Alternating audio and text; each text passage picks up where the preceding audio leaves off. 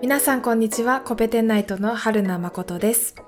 芦原瑞穂です。さあ前回までで縞模様の話、ちょっと難しかったですねうん難しかったね。過去一だった気がしますね。まあ飲み込めなかったところは残っていますが、もう多分これ以上説明してもらっても難しい気がするので、今後気象学の会に期待ということで。そうですね、はいはいよりちょっとぶ物理的な話になりますけどもあー先が思いやられる。まあいいや。とりあえずは今い日は大赤飯だよね。はい大赤斑っていう木星で木星の表面にある大きい赤い模様ですね、そうですね。あれどれくらいの大きさかってわかりますかえーっとどれぐらい、直径とかそういう話だよね。直径とかえー、どれぐらいな縞んだ模ろう様のあれあれだもん差し渡し、うえー1万キロメートルぐらいだったからん、ねそれを考えると、どう直まあそ径、れより大きいよねうーんえそうだなじゃあ直径2.5 2.5万キロお直径そまさにそれくらいですねあやばそれくらいですごい頑張ったおお、うん頑張ったいい感じいい感なじんかねうんうん現在の大赤斑は東西に2.6万キロぐらい、おおいい線いい線はいはいうん、で南北には1.4万キロぐらいあ横長なんですねそう楕円楕なんですねよねはいはいはいえ現在はっていうとどういうこと、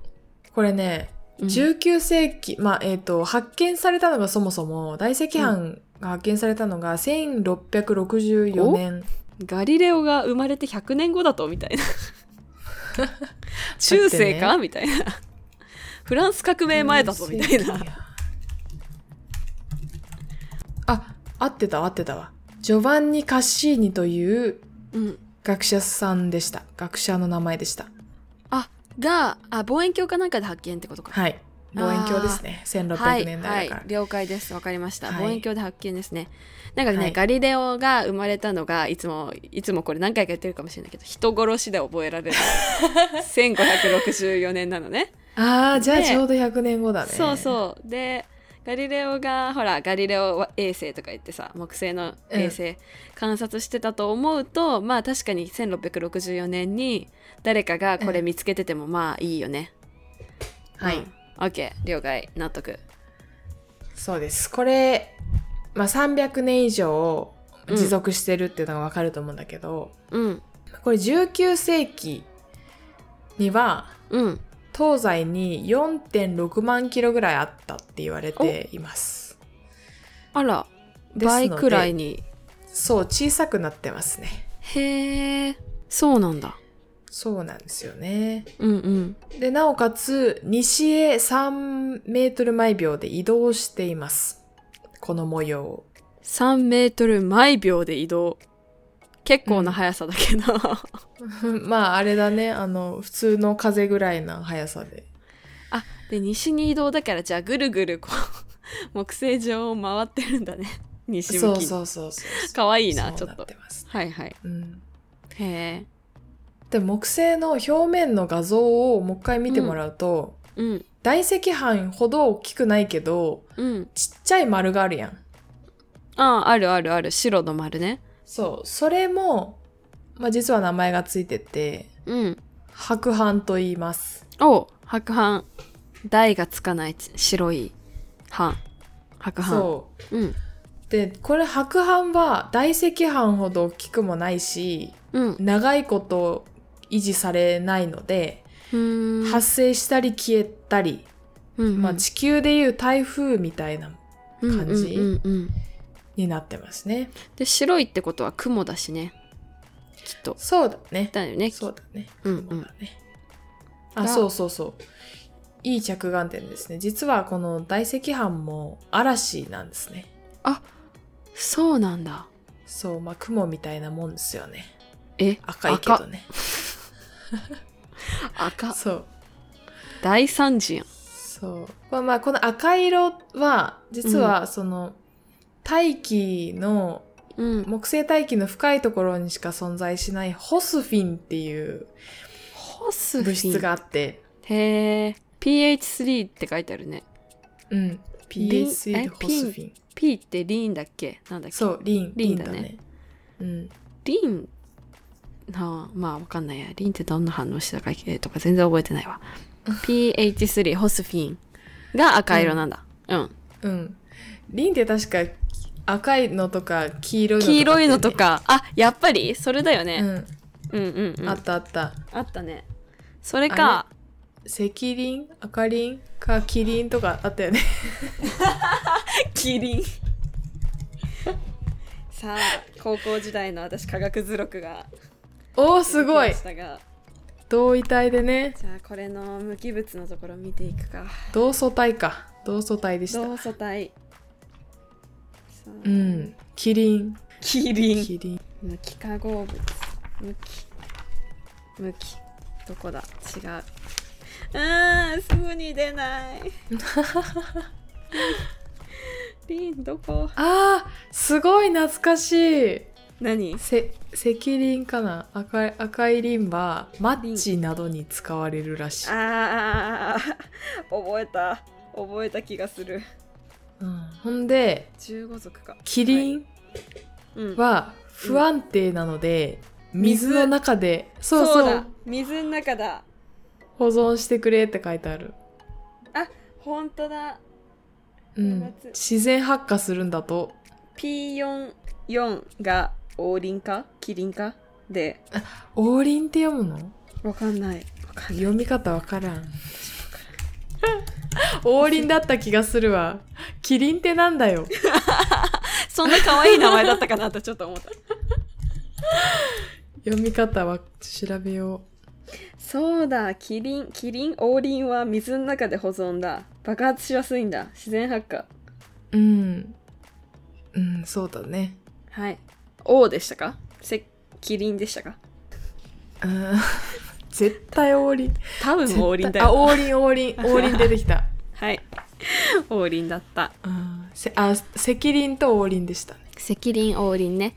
うん。のあーまあ確かにそう思うとホスホスフィンね pH3、赤色下の方にあって、大気の中央部分にあってそれがうん。出てきちゃって赤っぽく見えてるのが大赤斑だとそうそうそう、そうです。はいはい上昇気流でうん運ばれてきて、うんで、なおかつ、その、ホスフィンが紫外線が、ホスフィンに紫外線が当たって、赤林に変わったらしい。あ変あわっじゃあたもんじゃなういまさかにな赤って。輪やんそうそう。っていうふうに考えられてるみたいですけど、まあ、はいまだこれ謎が多いみたいですね。うーんなるほどうん。赤い部分は輪だったと赤輪だそうそうそっうそたう先なんじゃないかという説があるってことですね、うんうんうんオッケーそんで、えー風速が、まあ、嵐だって言ったんで、その風速が気になるんですけど、うん風速が100メートル毎秒程度。うんお赤道ジェットと同じくらい、まあ、木星の赤道ジェットと同じくらい風速が速い。ね。はいあ、うんせえっと体積班の中でぐるぐる回ってるってことそうそうそうそうそ平う。面で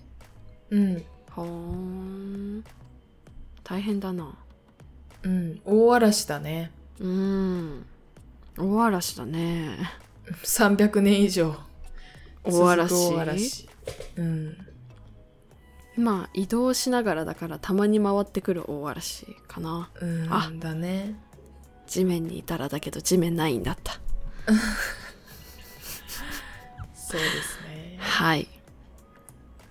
でこの大赤斑をうん赤外線で見るとうんとても暗いっていうこ黒とっぽいは温度が低いっていうふうに温度がと伝えておくちょっと待ってね低いよね赤外線で暗いの暗でい温度が低いねうんうんうん温度が低いのではい高いところにこのうーんと大赤斑の嵐の雲のてっぺんが、うんえー温度が低いところにあると、うーんてっぺんが高いはいはいはいうんでそうなんもだこの嵐の、うんまあ、嵐がこう大気の中でどんな鉛直構造を持ってるのかって全然分かってなくて、うんうんうんまあ、そこに突っ込まないとへえ分かんいないんだよね、秒速 100m のところにそうどれくらいその木星の大気の下の方まで続いてるのかも分かんないしはあその全体の構造が全然分かってなくてへえだからなんでそれが縞模様とかみたいな、うんうん300年も以上少なくとも300年以上もずっとあるのかとかなんでちっちゃくなってるのかとかもそう、まだ謎が多いと謎が多いんだよねへえ突っ込みたくはないねうん突っ込みたくはないけどまあ大赤斑のことを研究しようと思ったらこれからの惑星、まあ、木星の探査でうんう直接その大赤斑に探査機を落としてーん風速とか温度の構造とかを解析する必要があるよねって、まあ、いろんな文献に書いてありました。はいいやその突入させられる探査機が気の毒だなって 今は思ってますまあ大赤斑はまだまだ謎が多いとで赤色の正体は赤輪だと、じゃないかとそうそうというそう、ことですね責任じゃないかと。とりあえずそんだいうけこ分かりましたで大きい嵐で下の、えー木星の内部の、えーリンを含んだ物質がわーっと上に出てきちゃって赤外線でリンになって赤く見えてるとうん。 OK ということで、はい木星シーズン、これで最後におなります。今日最後でしたか全9回かなかな、にわたって木星をお送りしてきましたがそうですね何かな最初の方はねあの神話だのなんだのもくっちゃべりながらワイワイ言ってたんですがやはり最後の大気は重かったね重かったね。うんうんまあでもこうベースがね茶色のなんだ大気があってその上にこう雲ができる上昇気流のできるところにアンモニアの雲ができてそこは温度が低いんだよとかまあなんとなくこう表面のイメージはつかめたかなうん。うんそうですね。はいはい。木星の縞模様はアンモニアの雲で、大赤斑は赤輪だと、輪だということは自信持って皆さん、周りに教えてあげていただいて。 どのタイミングでそれ話すの木星ってさ縞模様じゃ んって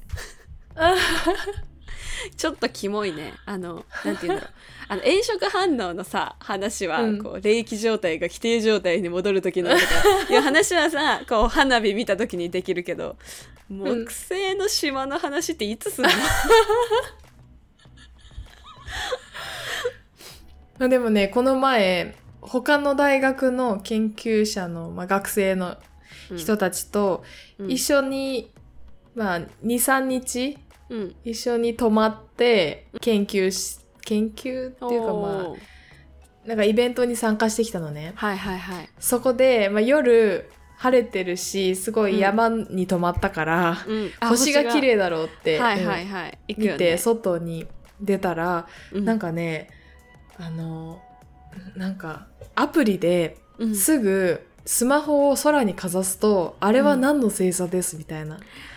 出てくるへーアプリがあって、それをすごいなんかみんな入れてて、へ何それってなったんだけど、 え、うん、惑星科学界隈ではみんな入れてんだそうそうそう そうそ。それをね、あの、空にかざすと、太陽、あ、じゃあ月の近くにあるのが、あれは木星だって言って、あれへたー多分ね、木星なんだよねって言って、スマホでかざしたらガチで木星で、へえめっちゃゃ明るかった。太陽の光を反射して。そのタイミングだと確かに木星の島について話せますがうん。普通はそういう状況にはなり ませんねあんまりねうんうん、ないか。そうか。まあじゃあ。あ夜空見上げてあの星の隣にあるのきっと木星なんだよね、から話し始めるならありだけど結構な確率でうざい ねいやー難しいっすねコペテンナイトで得た情報をこうね、うん垂れ流したいんだけど使いどころないさ使いどころ難しいんだよな、そうか。切ないな、なんか。いいのいいの あ別に使うために学んでるんじゃないんだそういうのまは、あまあ、確かに確かに。そういいだんだね、いいんだ、うんそうなんだうん。まあってことで ちょっとはい。切ない話になった けど今回で木星は終了ということではい。はいじゃあ皆さん9回にわたってありがとうございましたありがとうございました。お付き合いいただいて。では次回の次のシーズンは何になるかなまあまた考えますよ。また考えましょうはいじゃあまた次回も次のシーズンもお楽しみに聞いてください